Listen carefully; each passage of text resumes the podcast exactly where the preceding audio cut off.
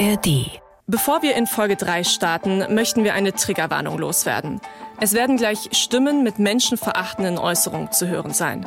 Sie sind wichtig, weil sie zu der Realität gehören, die wir hier im Podcast reflektieren.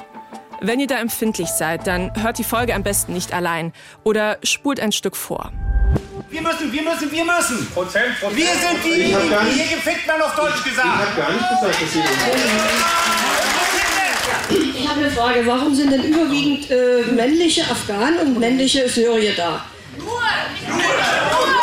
Ich, warum setzt man hier keine Familien ein? Ich habe eine zwölfjährige Enkeltochter, die ist blond, hübsch und wohnt dichter an, an der Schule. Und ich weiß, dass die Afghanen ihren, ihren Lümmel nicht in der Hose halten können. Sagen jetzt, äh, die Leute, die hierher kommen, die werden erfasst und dann wissen sie, wo die herkommen, etc. pp. Was eine große Lüge ist, weil im Endeffekt, wenn sie die nach Hause schicken sollen oder wollen, dann sind, wissen sie auf einmal nicht mehr, wo die herkommen. Also es ist doch Quatsch, was sie da labern. Und die können die machen, was sie wollen, erzählen sie nicht so Scheiß. Da glaubt ihnen nämlich keine Sau hier. Das ist es nämlich. Die lügen nur noch. Eine Bürgerversammlung eskaliert. In Löß, Anfang des Jahres. In der Kleinstadt in Vorpommern leben 33 syrische Geflüchtete in einer ehemaligen Grundschule. Ein elfjähriges Mädchen behauptet von einem von ihnen, hinter einem Supermarkt attackiert worden zu sein. Dieses Gerücht entpuppt sich nach intensiven Ermittlungen der Polizei als Lüge. Das Mädchen gibt das sogar selber zu. Doch zuvor gerät die Stimmung außer Kontrolle. Nur weil ich angebrüllt werde, beeindruckt mich das auch nicht mehr. NDR MV Podcast Aufruhr. Über Wut, Demos und Zusammenhalt. Ihr hört die dritte Folge von Aufruhr, dem Podcast über Wut, Demos und Zusammenhalt. Wir nehmen euch mit auf eine Reise.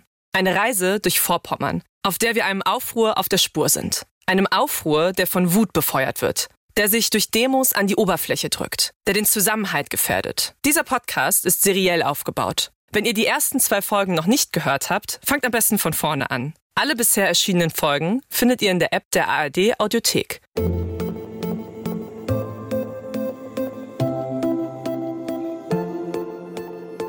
Der Integrationsbeauftragte des Landkreises Vorpommern-Greifswald, Al-Najjar, appelliert an die Menschenwürde und die Menschen im Saal lachen. Sie wissen auch, wir sind alle Menschen und die Menschenwürde ist unantastbar und alle Menschen sind gleich. Vielen Dank. Leonie, du hast da ein bisschen genauer hingeschaut. Was ist in Lötz schiefgelaufen? Naja, nach diesem angeblichen Vorfall schaukeln sich die Lötzer in ihrer Angst um Sicherheit immer weiter hoch. Sie fordern in einem Brief an Stadt und Landrat, dass ab sofort Tag und Nacht die Straßenlampen in der ganzen Stadt leuchten sollen und die Stadtmauern abgeriegelt werden sollen. Das klingt für mich fast wie so eine Reaktion aus dem Mittelalter. Aber es ging eben auch um Angst, und zwar um Angst, die Wut erzeugt hat.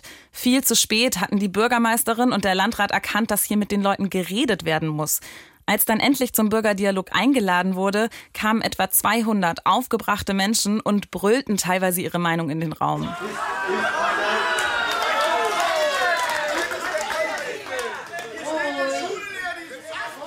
Übrigens, ein Viertel der Besucher in dieser Versammlung waren gar nicht aus Lötz. Und da waren auch echt viele bekannte Rechtsextreme. Die haben auch ihre Gesinnung überhaupt nicht versteckt. Die haben das ganz klar mit ihren T-Shirts gezeigt.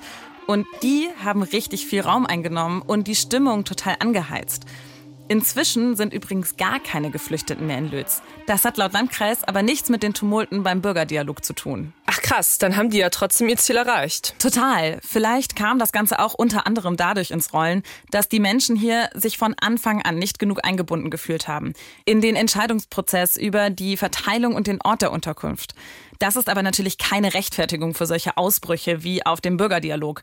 Da spielt auch Angst vor dem Fremden eine ganz große Rolle. Rassistische Vorurteile sind hier, wie in ganz Deutschland, sehr verbreitet. Besonders in der Verbindung mit diesem Gefühl des Nicht-Gehört-Werdens haben rechte Gruppen dann eben echt viel Spielraum. Ja, wie du schon sagst, das ist ja kein Problem, was es nur in Lötz gibt. Ja, genau. In vielen Städten werden gerade Unterkünfte für Geflüchtete gesucht. Die vielen Menschen, die gerade nach Deutschland kommen, müssen ja schließlich auch irgendwo wohnen. Und nach dem deutschen Asylgesetz werden Asylsuchende nach dem Königsteiner Schlüssel auf die Bundesländer verteilt, also je nach Steuereinnahmen und Bevölkerungsdichte. Eine Kommission entscheidet dann in Mecklenburg-Vorpommern, wohin genau die Menschen kommen. Und in diese Entscheidungen fühlen sich BürgerInnen eben häufig nicht genug eingebunden, so wie hier in Lötz. Das Gefühl des Übergangenwerdens ist uns ja auf den Demos auch begegnet. Ja, das ist echt ziemlich häufig ein Thema. Wie zum Beispiel hier auf einer Demo in Wolgast und auf einer Demo in Demin. Wenn uns die Bundesregierung Wumms, Doppelwumms und ist jetzt so, ist so, vier Buchstaben, mehr haben die nicht für die Bevölkerung. Da kommen Fragen auf. Uns hört schon lange keiner mehr zu. Und da wird einfach über unsere Köpfe hinweg entschieden. Das ist übrigens Anne Simonsmeier, die Sprecherin des AfD-Kreisvorstandes der Mecklenburgischen Seenplatte. Mit ihr haben wir auf einer Demo in Demin gesprochen. In Lötz bei der Bürgerversammlung war sie aber auch. Dieses Narrativ ist eigentlich jedes Mal präsent, wenn wir Reden auf diesen Demos hören. Die Menschen sagen dann sowas wie, die Regierung hört es sich zu oder die wollen nicht, dass wir mitbestimmen können.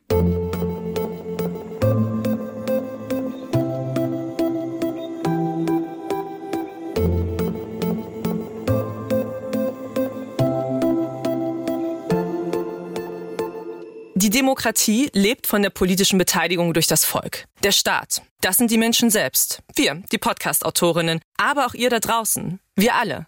Bürgerbeteiligung kann ganz unterschiedlich aussehen. Wir nehmen an Wahlen teil, können Parteien beitreten, Vereine oder Initiativen gründen, um unsere Interessen zu stärken. Und auch unser Fokus, die Demos, sind natürlich Teil einer gesunden Demokratie. Vielleicht erinnert ihr euch noch an Dirk Bostel, den Extremismusexperten, der uns durch den Podcast begleitet. Der hat uns ja schon mal erklärt. Also zunächst einmal ist das Demonstrationsrecht ein demokratisches Recht. Ähm, und das ist auch gut, dass das ähm, geschützt wird, dass das angenommen wird. Und ähm, man kann es auch als ein Akt der Demokratie erstmal begreifen, wenn Menschen auf die Straße gehen, dort ihre Forderungen erheben und sich entsprechend positionieren. Das ist äh, Teil des Grundgesetzes. Wenn sich Bürger übergangen fühlen, ist das also das Worst-Case-Szenario. Wo besteht denn da die Gefahr, wenn Menschen das Gefühl haben, nicht genug eingebunden zu sein, Herr Borstel? Naja, die BürgerInnen empfinden das als Scheinbeteiligung. Und das ist in der Demokratie ziemlich tödlich. Das heißt, wenn das schon dort das Gefühl auftritt, äh, geschweige denn die Tatsache, dass er sogar richtig sein sollte, dass äh, die Bürgerinnen erst eingebunden werden, wenn der Groschen schon gefallen ist, ähm, dann löst das natürlich auch emotionalen Protest aus und auch intellektuellen Protest, weil es dann ja nur noch darum geht, äh, sozusagen eine schwierige Situation irgendwie zu meistern, ohne dass man vor zu der Situation Ja oder Nein sagen konnte. Und dann ist ähm, die Konsequenz, dass Menschen auf die Straße gehen, dagegen protestieren und auch sehr wütend sind, ähm, sehr, sehr naheliegend einerseits. Und äh, es macht gleichzeitig den völlig notwendigen Prozess, Bürgerinnen einzubinden, um ja so eine konkrete Unterbringung vor Ort auch zu managen, zu verankern, ähm, Ängste abzubauen, ähm, Unterstützungsstrukturen aufzubauen oder existierende Unterstützungsstrukturen auch weiter zu fördern, umso schwieriger, weil dann dieser emotionale Protest einfach erstmal alles überlagert. Okay, es könnte also doch ganz einfach sein. Bürger frühzeitig mit einbeziehen in große Entscheidungen, mit ihnen in den Dialog treten, über ihre Fragen, Sorgen und Ängste sprechen. Also zurück zum Kern unserer Demokratie. Könnten die Folgen fehlender Bürgerbeteiligung wie Unmut, der in genau diesen Demos mündet, verhindert werden? Natürlich ist es nicht so einfach. Wie immer spielen viele Komponenten eine Rolle. Zeit, Finanzierung, politische Interessen. Die Strukturen müssen aber oft erst geschaffen oder wiederbelebt werden. Einen Versuch, so eine Struktur wiederzubeleben, gibt es südlich von Greifswald in Pasewalk. Dafür haben sich Margareta und Leonie ins Auto gesetzt und haben sich das mal genauer angeschaut.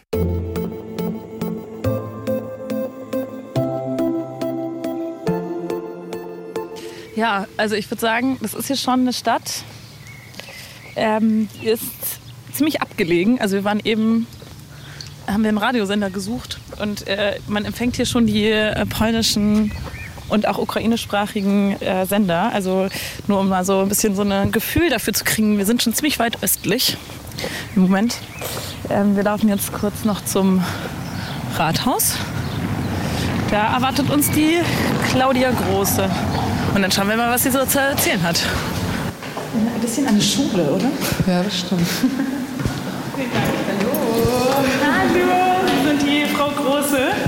Claudia Große führt uns in ein kleines Büro. An einer Pinnwand hängen Flyer der letzten Veranstaltung in Pasewalk. Claudia ist hier City Managerin. Sie soll Pasewalk über die Stadtgrenzen hinaus bekannt machen, die Stadt weiterentwickeln. Dazu gehört für sie auch Bürgerbeteiligung zu stärken.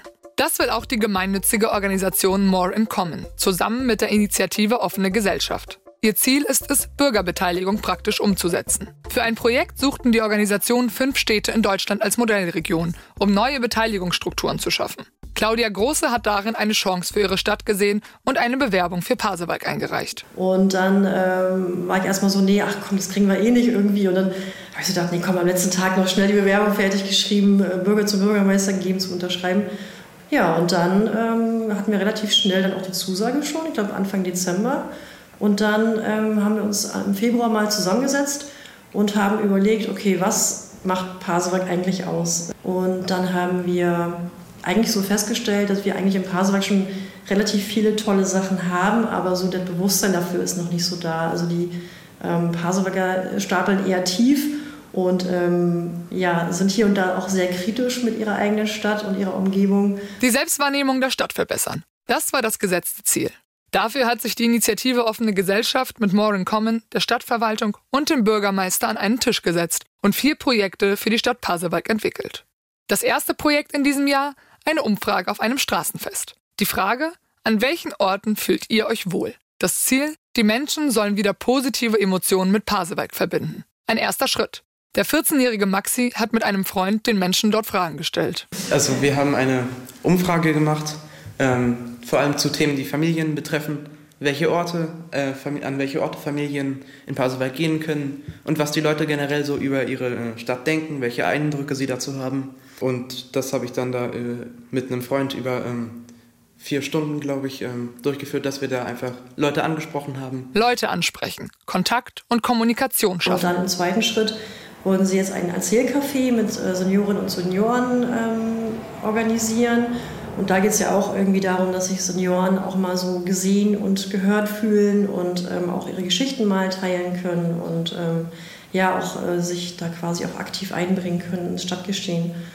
Ähm, ja, und dann gibt es ja noch zwei andere Formate dann. Eine Umfrage in der Schule und eine Ausstellung zu dem Thema Bürgerbeteiligung gegen Ende des Jahres. Das Projekt läuft ein Jahr lang. Aber auch schon vorher hat Claudia Große eine Ideenwerkstatt ins Leben gerufen. Etwa 50 Pasewalker sind gekommen, um an Konzepten zu arbeiten, wie sie die Stadt verbessern können. Einige der Konzepte konnten bereits realisiert werden. Wurde dann zum Beispiel Schulen gesetzt, also du meintest gerade der Flohmarkt. Genau, dann haben wir ein Bürgercafé. Ähm, wir, der Wunsch war beim ersten, beim ersten, bei der ersten Werkstatt auch ein, ein Kino. Und jetzt haben wir eine mobile Leinwand angeschafft und können jetzt sozusagen im Sommer zumindest schon mal Open-Air-Kinotermine ähm, anbieten quasi. Ähm, was haben wir noch? Ein, ein, Fahrradverleih, ganz banal, hatten wir vorher nicht. Ähm, kommt jetzt auch. Ähm, wir kriegen eine, eine LED-Wand am Marktplatz, also eine, wie so eine Art Infopoint. Ähm, genau, der dann auch ein bisschen, ja, wo man auch sich ein bisschen anders auch informieren kann über Angebote in der Innenstadt. Dann haben wir jetzt aktuell einen Gastronomen, der sich ansiedelt in der Innenstadt. Ähm, das war eben auch so der Wunsch, dass man eben zentral eigentlich eine Gastronomie hat, ähm, mit richtig mit schönen Außensitzplätzen, also ganz gemütlich, wo man auch ähm, sich ein bisschen länger aufhalten möchte. Ähm, da haben wir jetzt auch so immer so Schritt für Schritt äh, entwickeln sich quasi solche Sachen. Wichtig ist, dass es über Kommunikation hinausgeht, sagt auch Claudia. Von daher äh, tut sich da schon was und ich glaube, wenn man wenn die Leute dann auch sehen, dass, dass, dass sie was bewirken können, dass sie nicht einfach nur hingehen und sagen, wir würden das und das schön finden und nie passiert irgendwas, ähm, ist es natürlich schwierig, die Leute weiterhin zu begeistern für Beteiligung. Aber wenn die sehen, da passiert auch was und äh, da wird wirklich was bewegt, ähm, dann steigt die Motivation, glaube ich. Ähm, ich würde noch anmerken, dass viele Leute auch gesagt haben, dass sich die Situation in den letzten Jahren sehr verbessert hat und dass es ihnen in den letzten Jahren hier ähm, besser gefällt und sie merken, es verändert sich etwas. Und dass viele Leute das auch schön finden jetzt. Es heißt, am Ball bleiben. Noch ist es ein langer Prozess.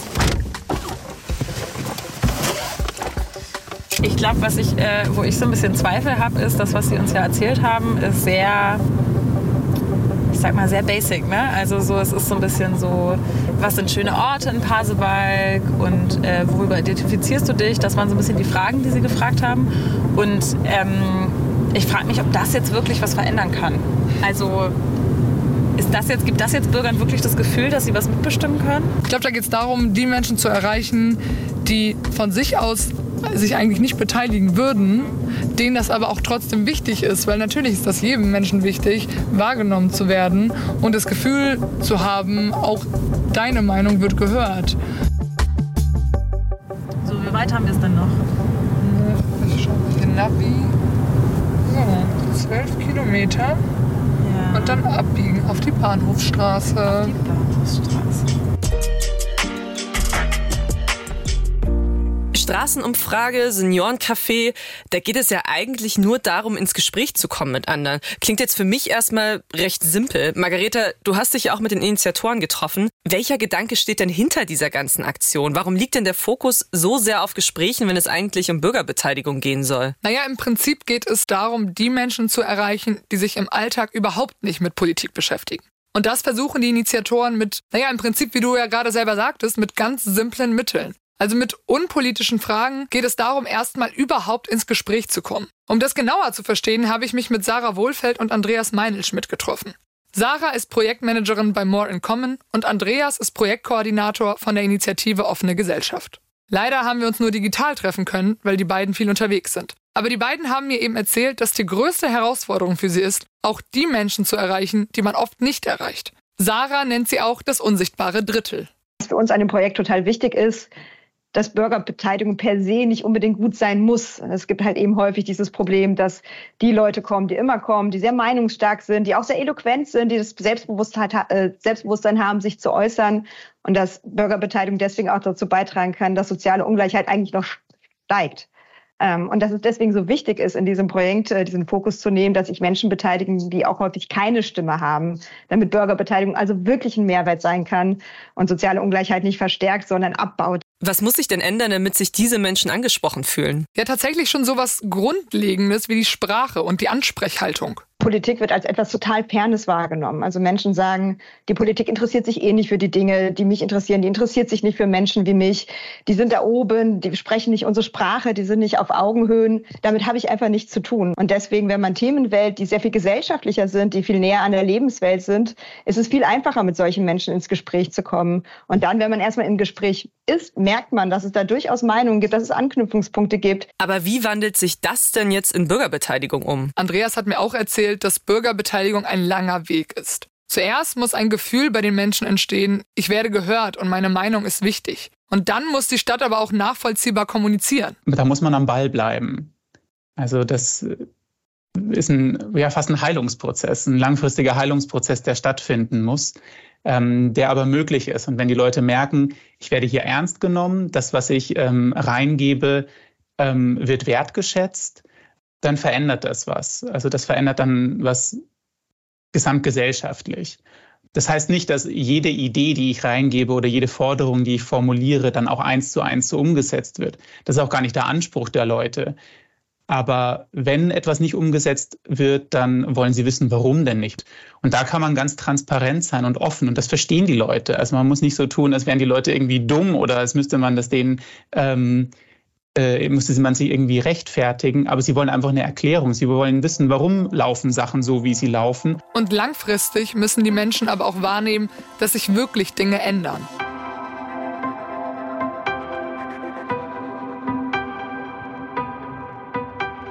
Kann das wirklich helfen, Menschen mehr in die Politik einzubinden? Herr Bostel, wenn Sie da jetzt so von außen drauf schauen, können solche Initiativen wie in Pasewalk die Demokratie stärken?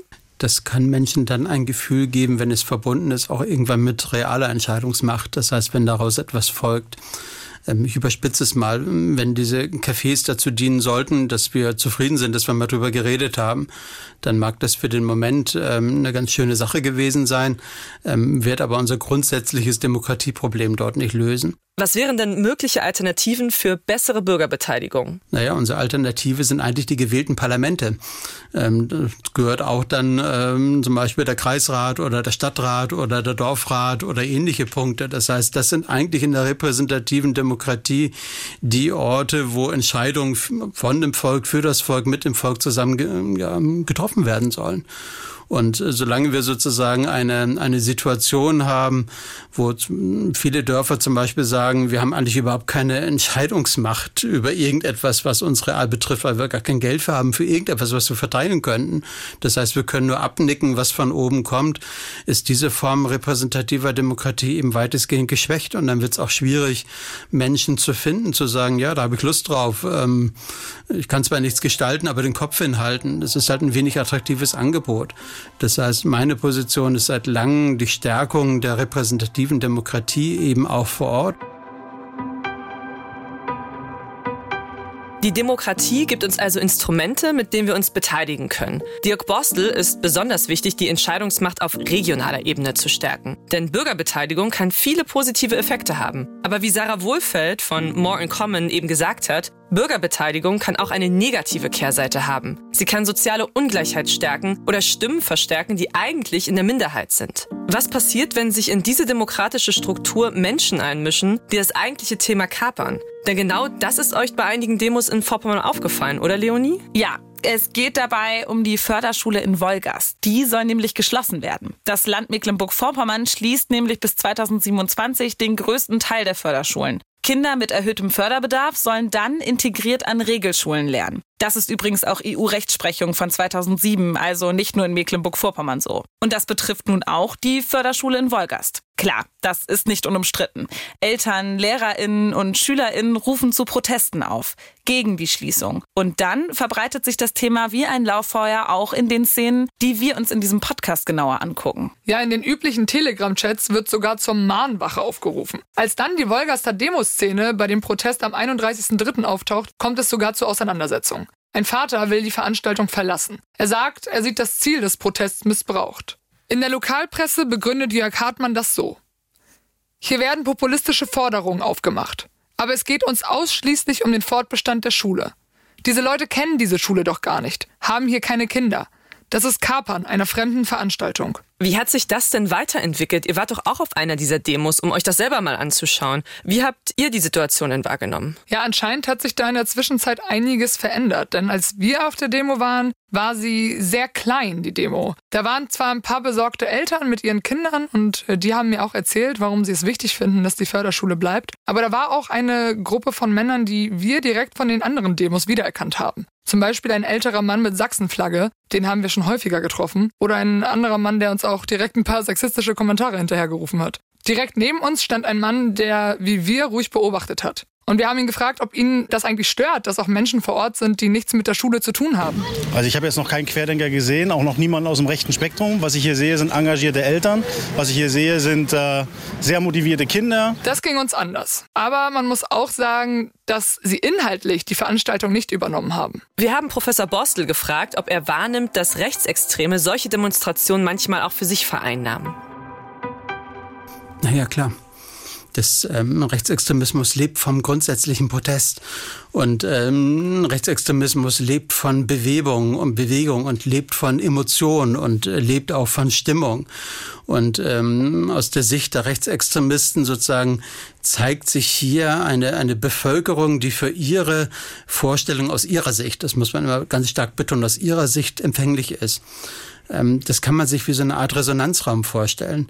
Ähm, vielleicht mache ich das mal mit einem Beispiel eines Aussteigers, ähm, mir, den ich mal gefragt habe, sag mal, warum warst du so lange dabei bei dieser Bewegung? Was hat dich eigentlich gehalten, wenn du selber schon Zweifel teilweise auch an deinen eigenen Kameradschaftsstrukturen und so weiter hattest? Und er hat gesagt, das war für mich immer dann, wenn aus der Mitte der Bewegung, äh, aus der Mitte der Gesellschaft, wenn dann Stimmung kam, wenn dann Sprüche kamen, wenn dann Einstellung kam, wenn ich gemerkt habe, ich docke in der Mitte der Bevölkerung an, hat dann Beispiele genannt von Lehrern, von einer Käseverkäuferin, die gesagt hat, hier übertreibt man nicht, aber an sich mit den Migranten hast du ja recht.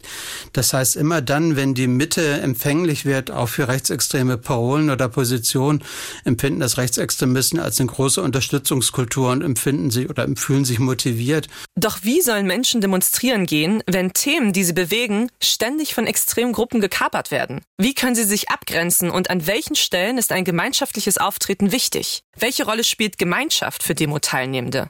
Damit wollen wir uns in der nächsten und letzten Folge von Aufruhr beschäftigen. Liebe, Freiheit, Selbstbestimmung! Liebe, Freiheit, Selbstbestimmung! Ich bin jede Woche da und äh, wir sind eine richtige Familie geworden. Es geht ja eigentlich darum, dass äh, es eigentlich egal ist, ob man links, rechts, Mitte, blau, grün, gelb. Also ich würde mich hier mit jedem hinstellen, wenn es für die richtige Sache ist. Aufruhr über Wut, Demos und Zusammenhalt. Jede Woche eine neue Folge. Und jetzt schon alle Folgen in der ARD Audiothek, der kostenlosen Podcast-App der ARD. Link findet ihr in den Show Notes. Und bevor wir uns in der nächsten Woche zu einer neuen Folge Aufruhr wieder hören, wollen wir euch noch einen anderen Podcast empfehlen. Der Krieg in der Ukraine, der ist immer wieder Thema auf den Demos, die wir besuchen. Trotzdem schaffen wir es nicht, detailliert auf das Kriegsgeschehen einzugehen. Das macht zweimal wöchentlich der NDR Info Podcast Streitkräfte und Strategien. Dort erklären euch ARD-Korrespondenten, was zwischen den Fronten passiert und sprechen auch mit sicherheitspolitischen Experten. Ihr findet Streitkräfte und Strategien auch in der ARD Audiothek.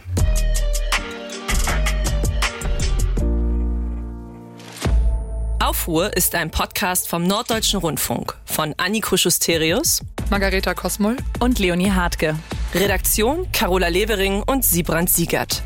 Dieser Podcast ist ein Rechercheprojekt des NDR Vorpommern Studio Greifswald. Besonderen Dank an das Team von Think Audio, Mathis Klemme, Simon Bartel und an das Landesfunkhaus Mecklenburg-Vorpommern. NDR MV Podcast Aufruhr. Über Wut, Demos und Zusammenhalt.